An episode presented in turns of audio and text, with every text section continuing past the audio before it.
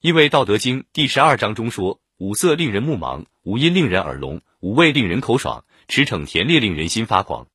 这段话就是说，世人呐，请您不要一厢情愿的去外面乱搞，请您不要一天到晚向外求，人也需要回过头来重视自己生命的正确使用。如果忽略了对身体的正确使用，有时您再要想回头也来不及了。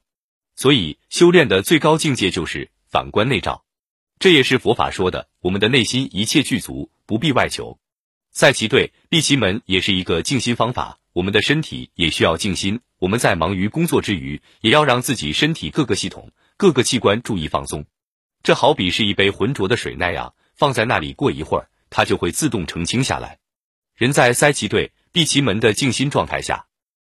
会将人生旅途中所有的压力负荷慢慢卸下来了。人体各系统、各器官的功能也将得于慢慢恢复，人体的一些垃圾也将得以清理，然后通过各种形式排出、出汗、排泄等，如此就保证了人体的健康。三、睡眠也有赛其对、闭其门、终身不勤的功效，那为什么还要静心呢？睡眠是自然母亲给予人类自我功能修复的特别神奇的方法。我们身体上很多不舒服、很多疲惫，甚至于很多伤害，都能在睡觉中不知不觉被消除。